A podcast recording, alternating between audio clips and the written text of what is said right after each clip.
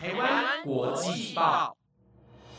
，The Taiwan Times 制作播出，值得您关注的国际新闻节目。欢迎收听台湾国际报，我是维源，马上带您关注今天四月二十三号的国际新闻重点。Hello，各位听众朋友们，大家好。马上来带大家关注到跟国际政治及国际疫情相关的重点新闻，有德国面对乌俄冲突的态度，世界医师会声援台湾，以及法国总统大选的情况。如果您对以上新闻内容有兴趣，就请各位一定要收听到最后哦。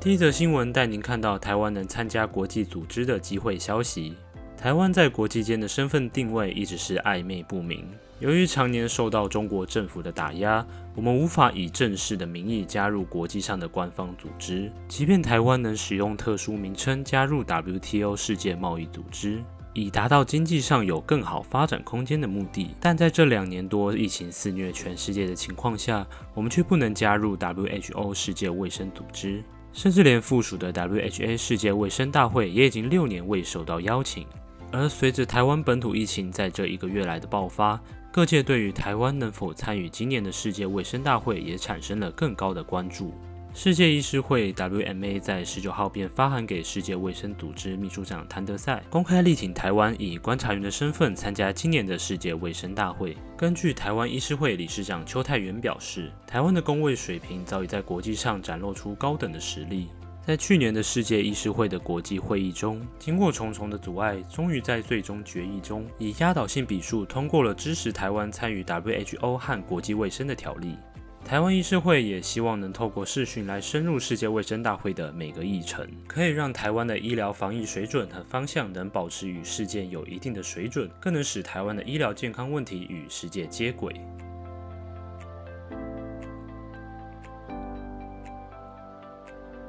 再来一起关心到法国总统大选的最新消息。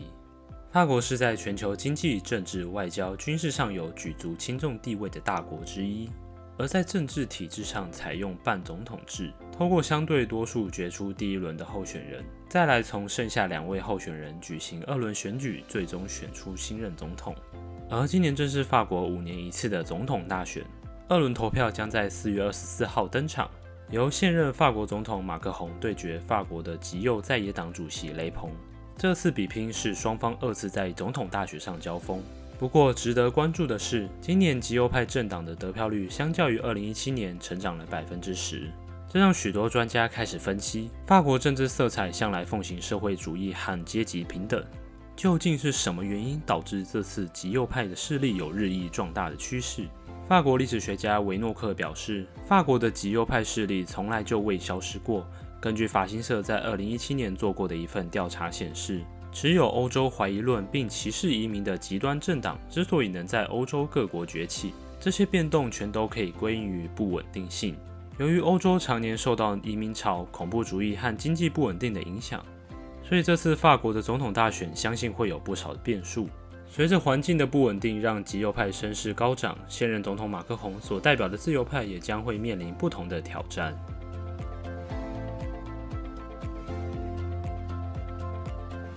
第三则新闻带你了解到，德国对于乌俄冲突的态度表示，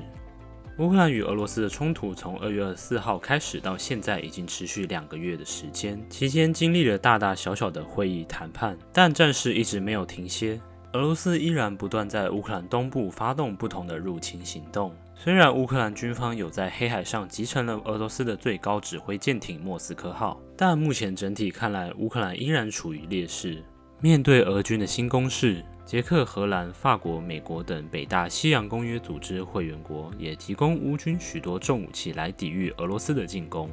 然而，有部分欧洲国家对于德国在处理乌俄冲突的态度不是相当满意，认为德国在经济、军事方面都是领先欧洲各国，但却没有援助乌克兰任何重武器装备。然而，外界有许多骂声在批评德国政府的犹豫不决。对此，德国总理肖兹表示。这二十多年来，德国的国防预算不断压缩，政府方面也已经将能援助乌克兰的物资都尽量地送往当地。至于防御武器方面，就只能依靠军火工业供应。目前也正在按照原计划编列了大约二十亿欧元来供乌克兰购买军事装备。即便送足够多的重武器给乌克兰来抵御俄军的攻势，也无法使战争立马终止。对于整个欧洲的和平状态，交付武器的任何行动都需要谨慎考虑，特别是在面对拥有核武的强权来说，审慎行事才会是最恰当的做法。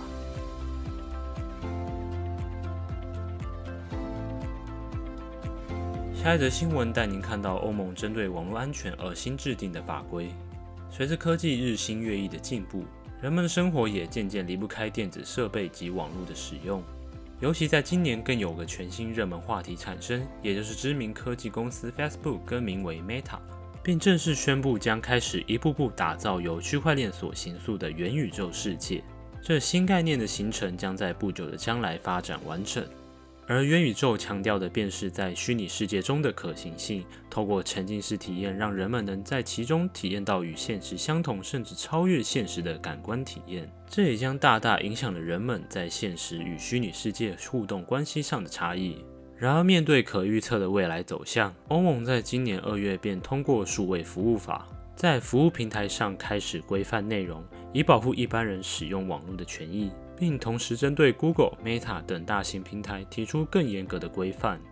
欧盟反垄断事务负责人维斯塔哲表示，数位服务法的目的是为了确保现实中的犯法行为在网络上也能被视作违法。放大这项法案来看。对于将来元宇宙世界的发展，便会是基石之一。在一个新世界、新秩序将要形成初期，肯定需要人为的规范来加以规定，不然毫无章法地发展下去，事态有可能变成难以控管的局面。这些被加强监视的大型企业，每年也必须多缴交全球盈利的百分之零点零五给负责监督的主管机构。相信如此，便能对多数人的网络使用安全有更深一层的保障，让网络甚至之后的元宇宙都能有充分的制度措施。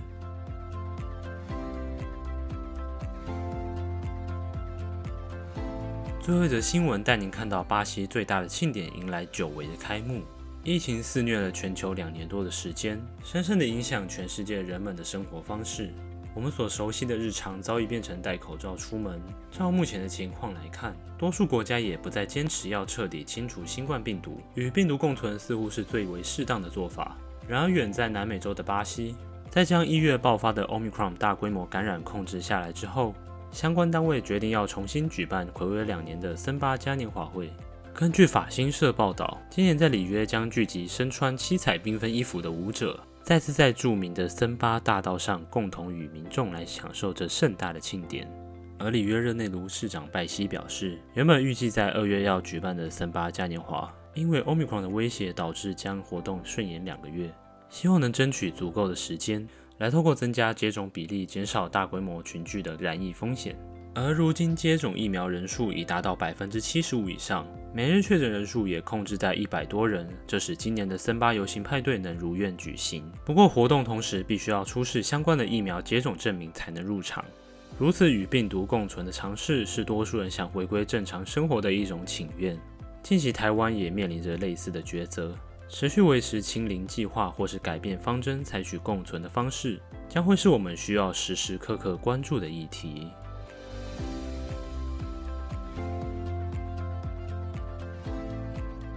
以上就是今天的国际报。本节目由 The Time Times 制作播出。如果喜欢我们的节目内容，请一定听完后要按下关注，也别忘了要留下你的五星评价，以及追踪我们台湾国际报的 IG 哦。希望今天的内容大家还喜欢。如果有什么建议和回馈，都欢迎到 Apple Podcast 上留言跟我说。我是魏源，下周我们再会哦，拜拜。